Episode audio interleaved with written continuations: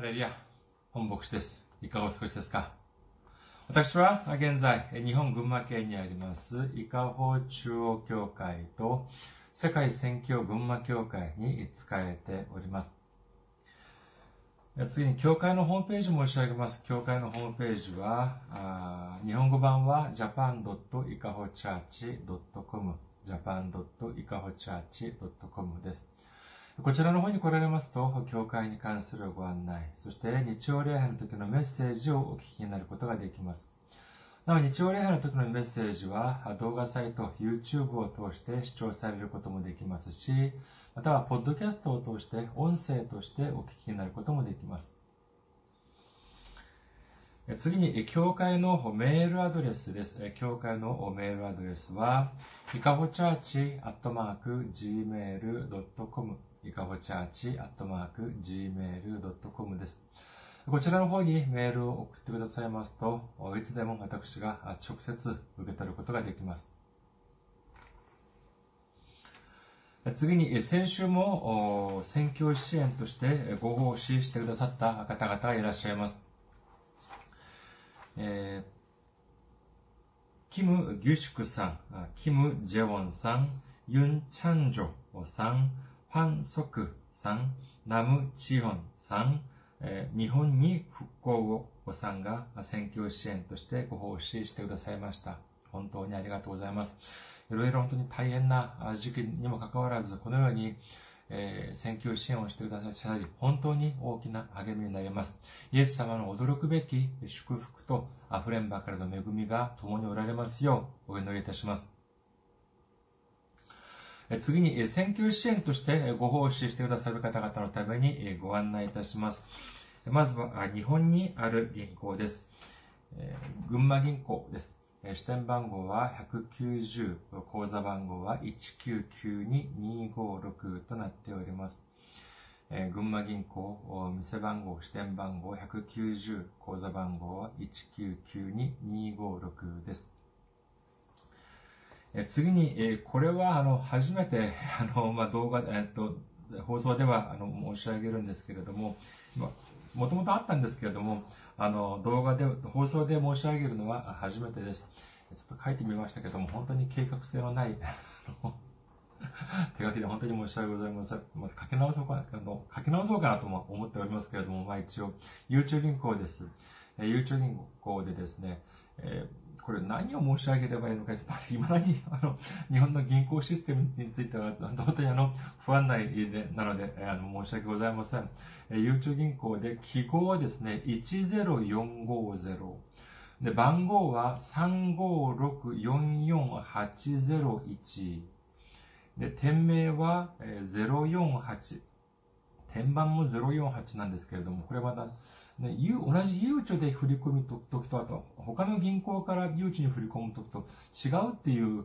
本当に複雑でですね、私のようには、あの、単純なものには本当にあの、わかりづらいんですけれども、もう一度申し上げますね、ゆうちょ銀行、記号が10450、えー番号が35644801、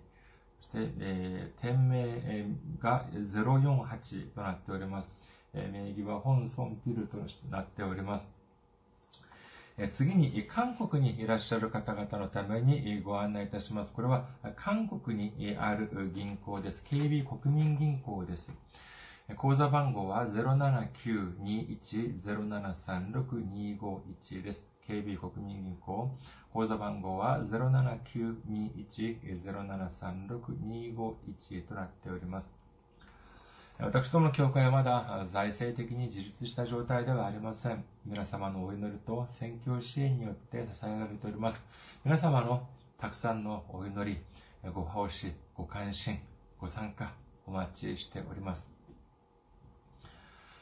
それでは、今日の御言葉を見ています。今日の御言葉は、ローマ人の手紙7章14節から19節までの御言葉です。ローマ人の手紙7章14節から19節お読みいたします。私たちは立法が霊的なものであることを知っています。しかし私は肉的なものであり、売り渡されて罪の下に、罪の下にあるものです。私には自分のしていることがわかりません。自分がしたいと願うことはせずに、むしろ自分が憎んでいることを行っているからです。自分のしたくないことを行っているなら、私は立法に同意し、それを良いものと認められ、認めていることになります。ですから今、それを行っているのはもはや私ではなく、私のうちに住んでいる罪なのです。私は自分のうちに、すなわち自分の肉のうちに善が住んでいないことを知っています。私には良いことをしたいという願いがいつもあるのに実行できないからです。私はしたいと願う善を行いで、したくない悪を行っています。アメン。ハレルヤ。主を愛する方は、アメンと告白しましょう。アメン。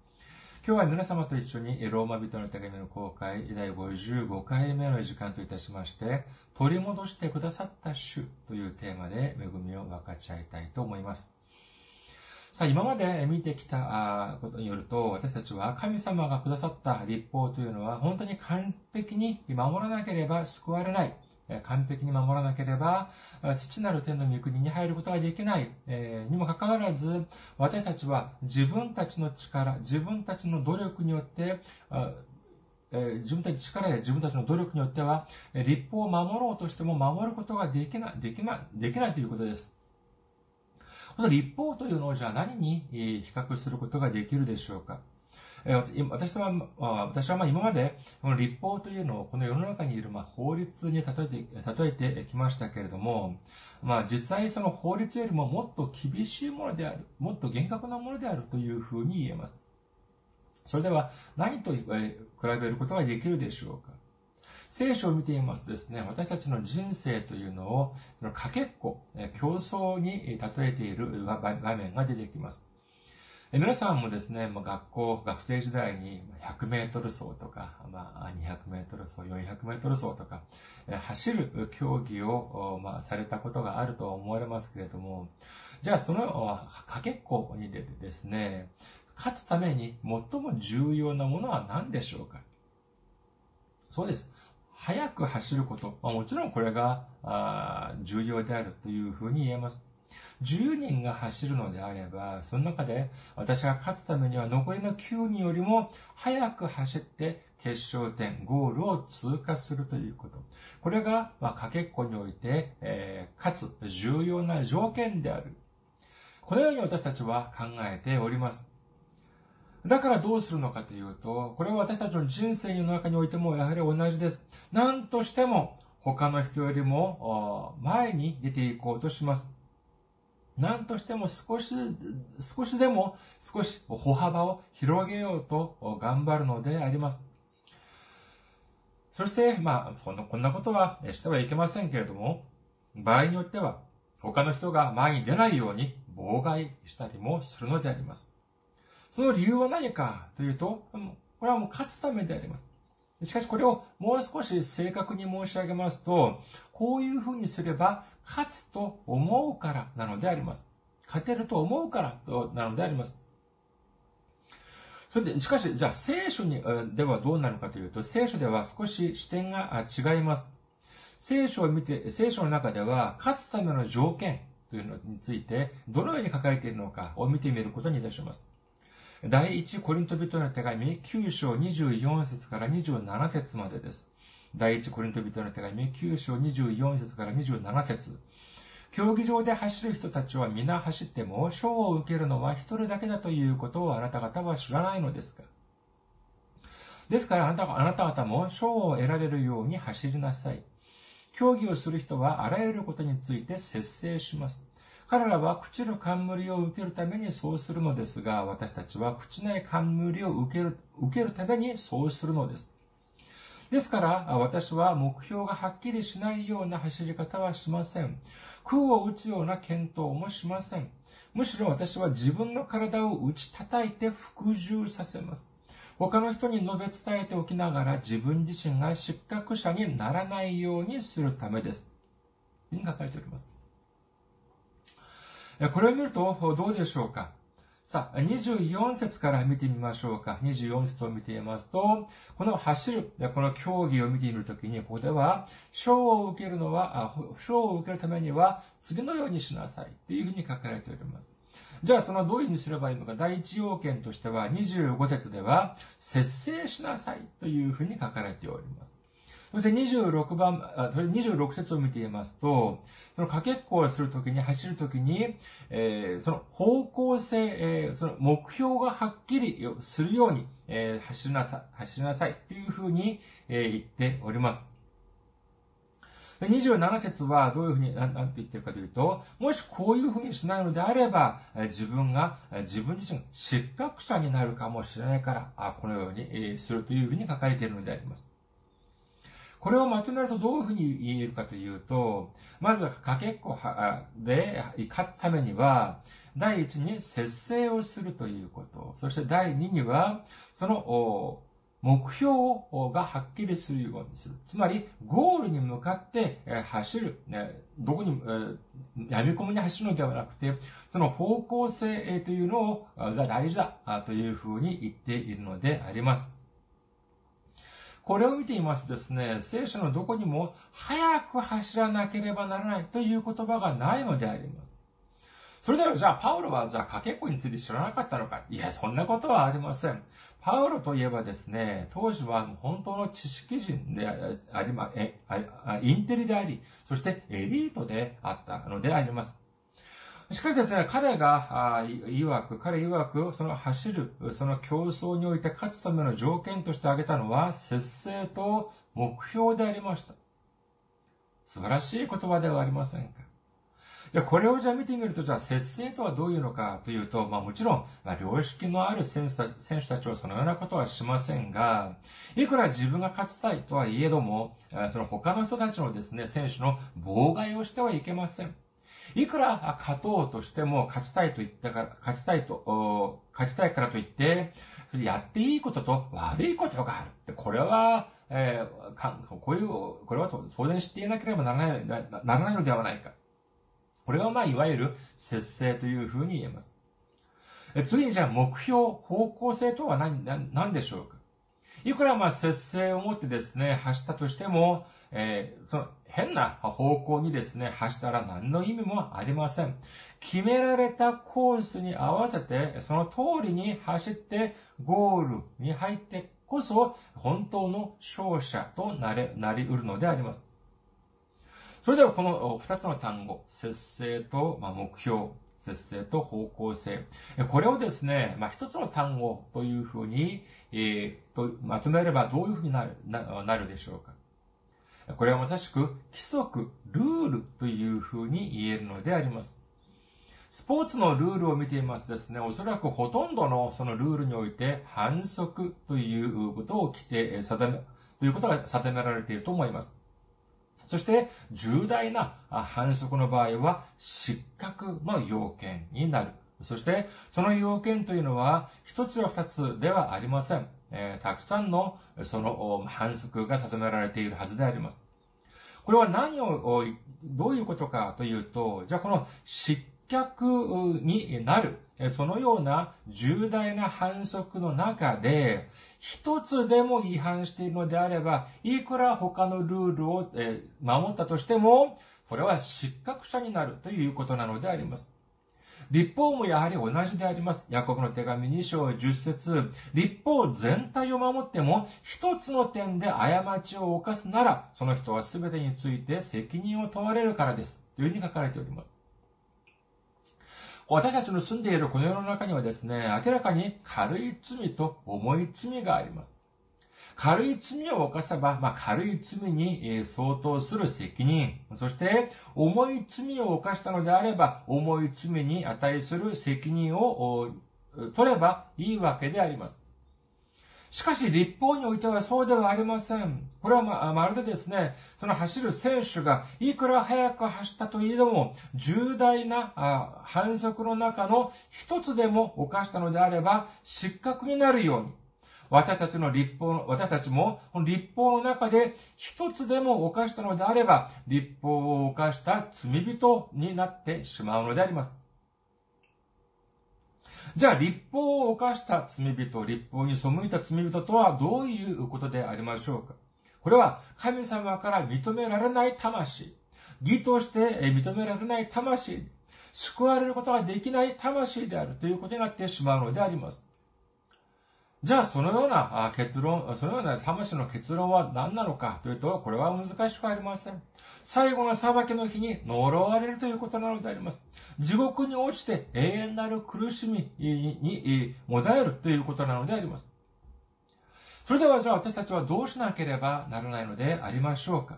簡単です。ルールを守ればいいんです。神様がやりなさいということをやり、神様がやってはいけないということをやらない。でも簡単ですよね。じゃあ、皆さんにですね、一つお聞きしましょうか。えー、世の中に、世の中にはですね、えー、性善説と性悪説というのがあります。皆さんはどっちが正しいと思われますか？まあ、性善説というのは、まあ、簡単に言えば、本来、まあ、先天的にいい、そえー、そ人として生まれる。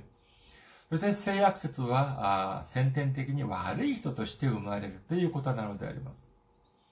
まあ、ここには皆さん、それ、おのおの、まあ、主張は、考えはあると思われますけれども、質問は皆さんの考えではありません。何かというと、質問は、聖書は、聖書は、じゃあ、性善説に則っっているでしょうか？あるいは性悪説に則っっているでしょうか？これは簡単です。創世記8章21節の中盤を見ています。創世記8章21節の中盤。人の心が思いはかることは幼い時から悪であるからだというふうに主はおっしゃっております。もう一度お読みいたします。創世記8章21節人の心が思いはかることは幼い時から悪であるからだということなのであります。以前、まあ、20年くらい前ですかね、その、ある、牧先生のメッセージが思い出されます。えー、その当時、その牧先生には小さな娘さんがいたと言います。今はもう20年くらい前ですから、今はもう本当に大人でしょうけれども、その当時はですね、まだあの幼くて、やっと言葉が喋られるくらいだったそうであります。その時ですね、その僕先生のお家、そのお宅にですね、その時にいて、その、その、娘さんがいて、その横にですね、お菓子が置いてあったそうなんです。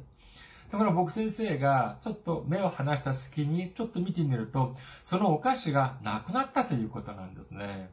で、これはもう明らかに、その娘さんが食べたに違いないというふうに、えー、これはもうその、もう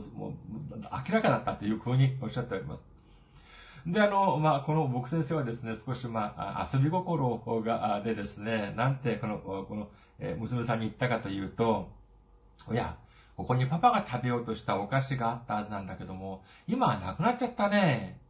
あなたが食べたの？っていう風に遊び心で、えー、この娘さんに聞いたそうです。するとですね、もう状況から見て明らかにこの娘さんが食べたにもかかわらず、この娘さんが何て言ったかというと、うん、食べてない。っていう風に言ったそうなんであります。これを見てですね、本当にこの僕先生は驚いたそうなんであります。いや、本当にこんなに幼い子が、まだ言葉もまともに話せないこのような女の子が、誰かが教えてあげたのではないのにもかかわらず、もう何ができた？そうなんです。嘘を言うことができた。嘘をつくことができたということなのであります。これに対して本当に驚いたとおっしゃっていました。この嘘に関するこの歴史はかなり深いものがあります。聖書において、じゃあ聖書において一番初めに嘘をついた人は誰でしょう？もう一度申し上げます。聖書の中において一番最初に嘘をついた人です。聖書においてですね、一番初めに嘘をついた人は、その自分の弟を殺してしまったカインであるというふうに言えます。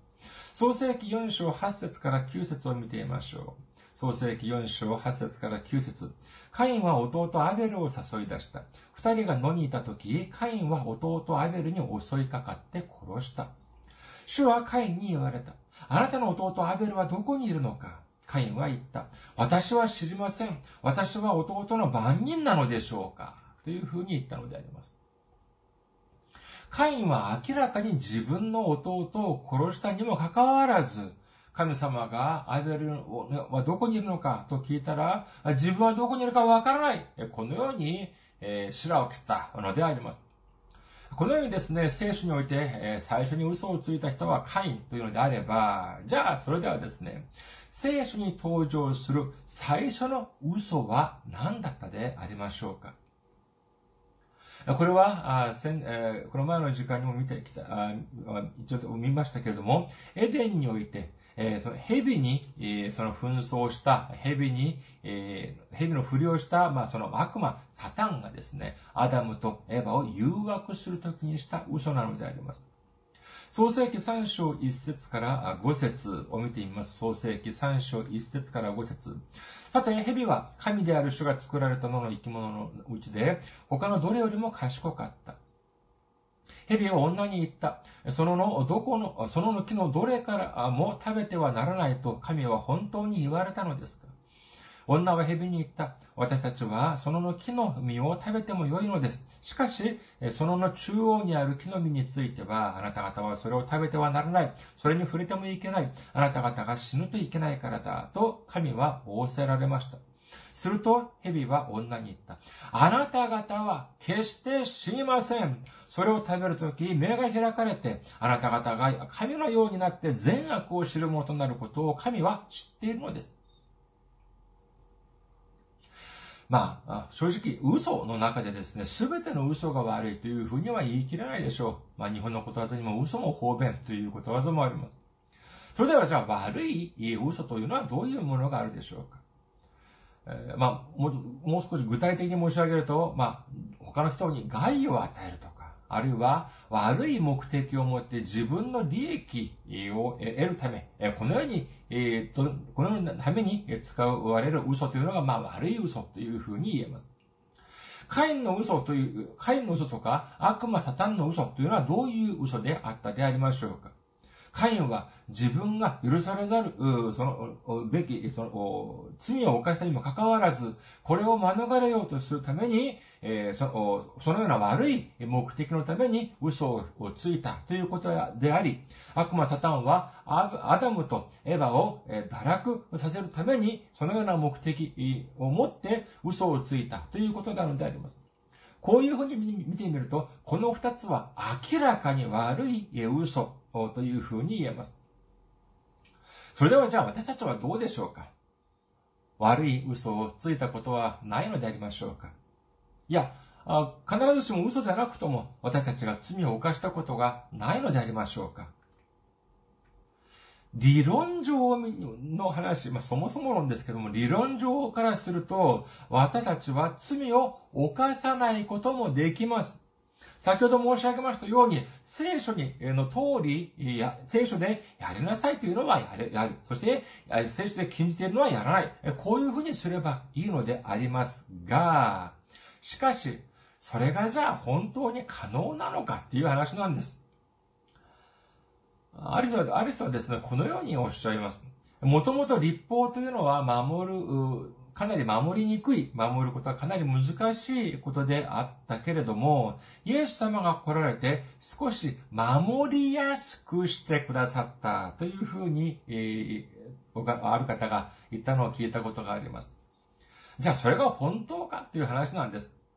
聖書を見てみるとそうではないということを知ることができます。まず、マタイの福音書5章21節から22節までを見てみましょう。マタイの福音書5章22節から21節から22節昔の人々に対して殺してはならない。人を殺す者は裁きを受けなければならないと言われていたのをあなた方は聞いています。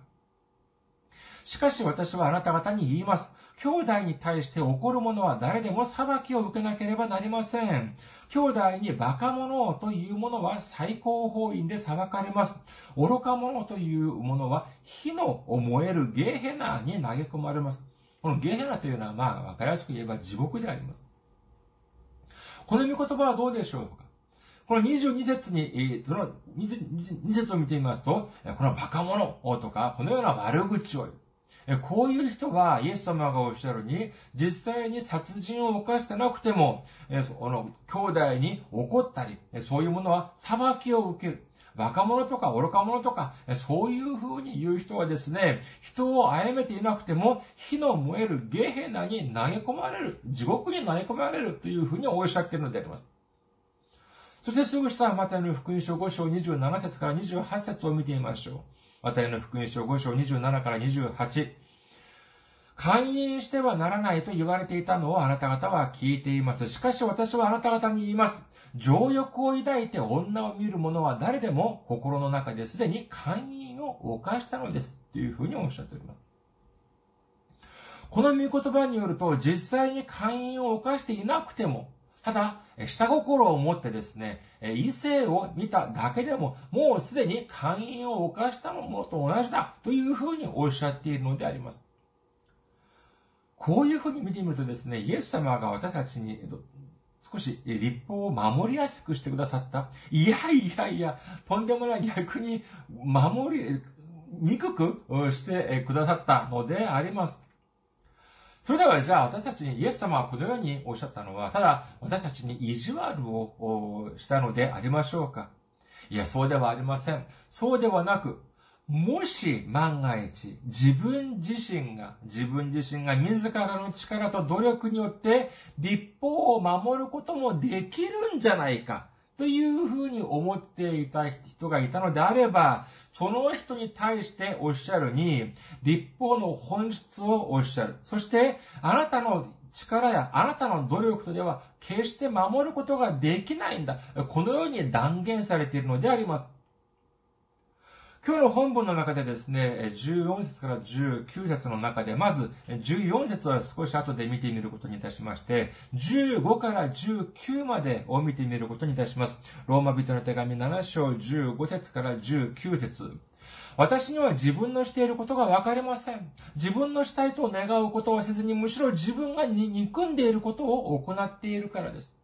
自分のしたくないことを行っているなら私は立法に同意し、その、それを良いものと認めていることになります。ですから今それを行っているのはもはや私ではなく自分のうち、私のうちに住んでいる罪なのです。私は自分のうちに、すなわち自分の肉のうちに善が住んでいないことを知っています。私には良いことをしたいという願いがいつもあるのに実行できないからです。私はしたいと願う善を行わないで、したくない悪を行っています。15節でですね、パウロ曰く、自分は自分がしたいこと、いいことをしたいのに、実際自分がしたい、しているのは何かというと、自分が望まないこと、自分が憎んでいることをしていると、このように言っています。16節では、自分は神様がくださった、その立法というのは同意する、いいものだと認める、認めるというのであります。その立法には何が書かれているのか知っています。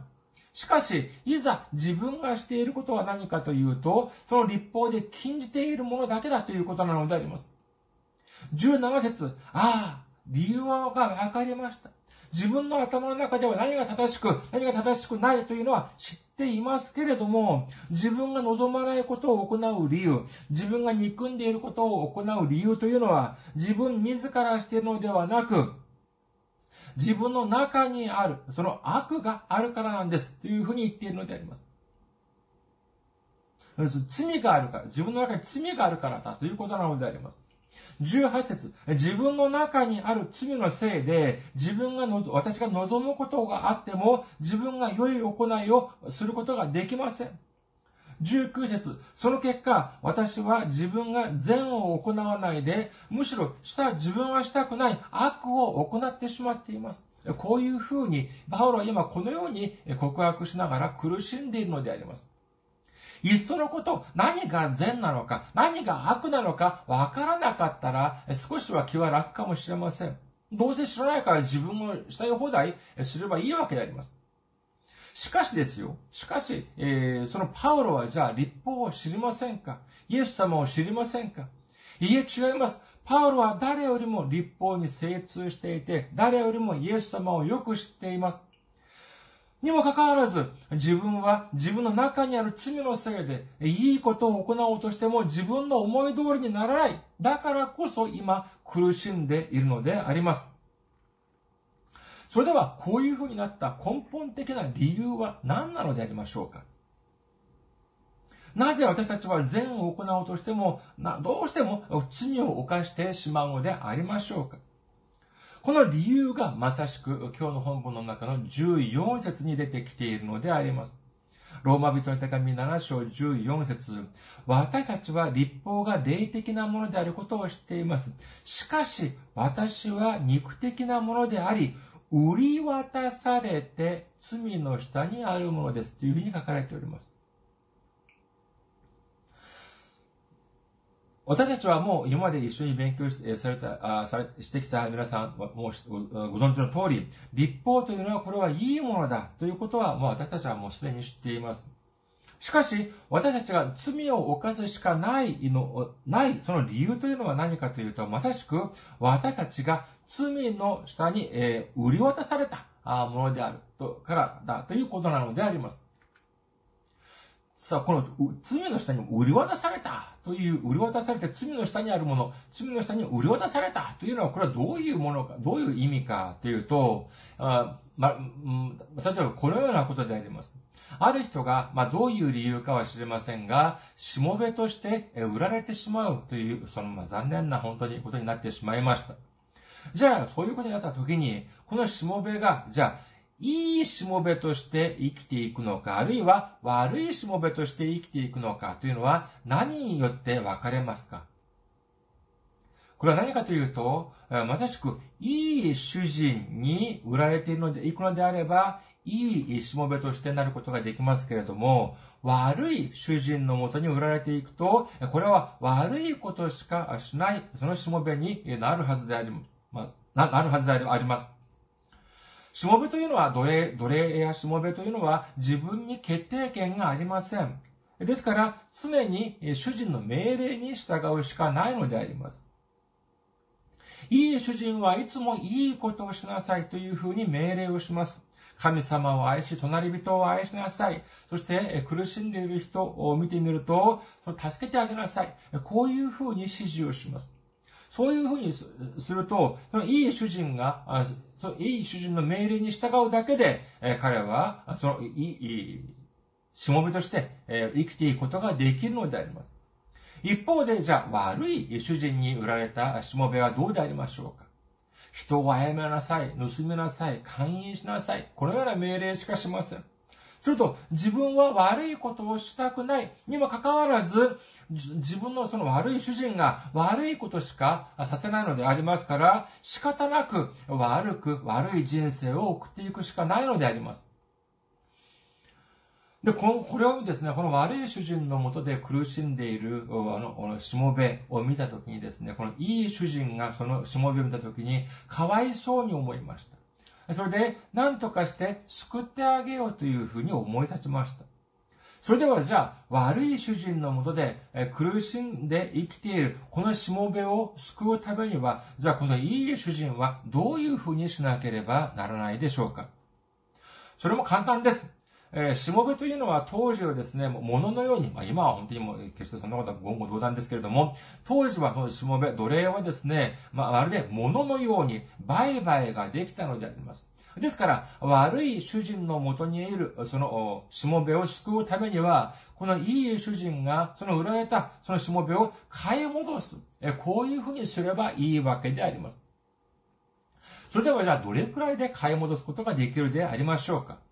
もちろん、主人は、その悪い主人がですね、えー、あまり気に入らなかった、そのしもべがあまり気に入らなかったのであれば、まあ、二足三門で売り渡すこともできるでありましょうが、しかし、この悪いしも、悪い主人はですね、自分のこのしもべをなかなか売り渡そうとしません。じゃあ、どうしなければならないのかというと、もう、これはもう誰も文句が言えない、世の中で最も尊い代価を支払うしかないのであります。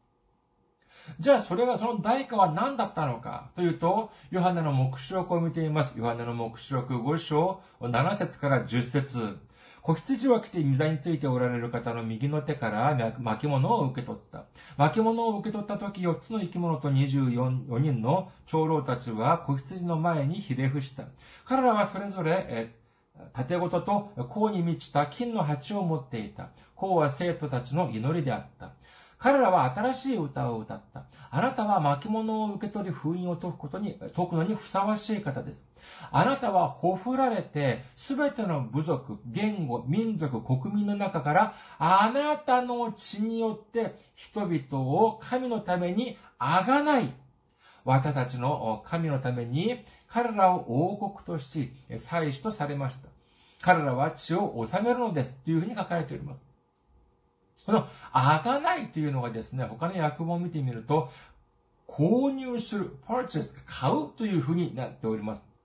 つまり、これは何かというと、このいい主人がですね、悪い、その主人のもとにいた、その苦しんでいた、そのしもべを救うために支払った代価、つまり、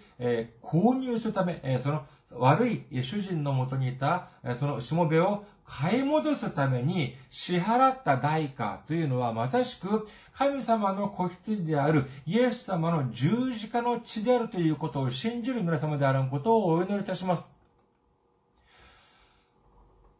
主人に、ある主人に売られたそのしもべがですね、自分の力や努力によって抜け出すことができるでしょうかいいえ、できません。いくらしもべが努力したって自分の主人から、主人の元から抜け出すことはできないのであります。もしそんなことをしたらですね、下手に捕まってしまえば、これはもう死を逃れることはできません。私たちがそのような悪い主人、悪魔サタンという名の、そして世俗的、その世の中という名前の、名前を持つ悪い主人の下にいる限り、私たちはいくらもがいても、その悪いことを犯すしかないのであります。しかし、私たちの救い主であるイエス様が、この世の中で最も尊い血を流してくださることによって、私たちは悪い主人の元から買い戻されて、神様に捧げられ、そして私たちは、この世の王のように高めてくださるということを信じる皆様であることをお祈りいたします。主は私たちを愛してくださっております。信じる方はアメンと告白しましょう。アメン。私たちをどれだけ愛してくださったのかというと、ご自分が死なれるまで、そして自分、ご自分の血を流してくださる、そこ、それほどまで私たちを愛してくださったのであります。イザヤ書52章13節見よ、私のしもべは栄える。彼は高められて上げられ、極めて高くなる。私たちはもうこれ以上悪い悪魔サタンのしもべではなく、主のしもべであります。主の子供たちであります。今、この瞬間、私たちがどれほど大変で、どれほど苦しいとしても、主を信じて、主を頼れば、それは全てが善として、全てが栄えることになるのであります。主が私たちを本当に高めてくださるということを信じる皆様であることをお祈りいたします。これからは、主の血によって救われた私たち、悪いいや悪の悪魔サタンの下にいた、いや、今までいたとしても、とどまっていたとしても、そして世の中の下にとどまっていたとしても、主の血によって、え買い戻された私たちはもうこれ以上悪魔サタンのもとに留まっているわけにはいきません。世の中のもとに留まっているわけにはいかないのであります。ヨハネの福音書15章7節あなた方が私たちにと、あなた方が私にとどまり、私の言葉があなた方にとどまっているなら、何でも欲しいものを求めなさい。そうすればそれは叶えられます。というふうにイエス様はおっしゃっております。詩編103編5節あなたの一生を良いもので満ち足らせる。あなたの若さはわしのように新しくなる。というふうに書かれております。もう、イエス様の十字架の血の代価によって私たちを買い戻してくださった神様に感謝と賛美を捧げ、そして主に従順する、主に従うしもべとなり、将来、いいもので、すべての、最高のもので満たしてくださるイエス様の力によって、わしのように高められ、そして新しく尊くなる皆さんであることをお祈りいたします。ありがとうございます。また来週お会いしましょう。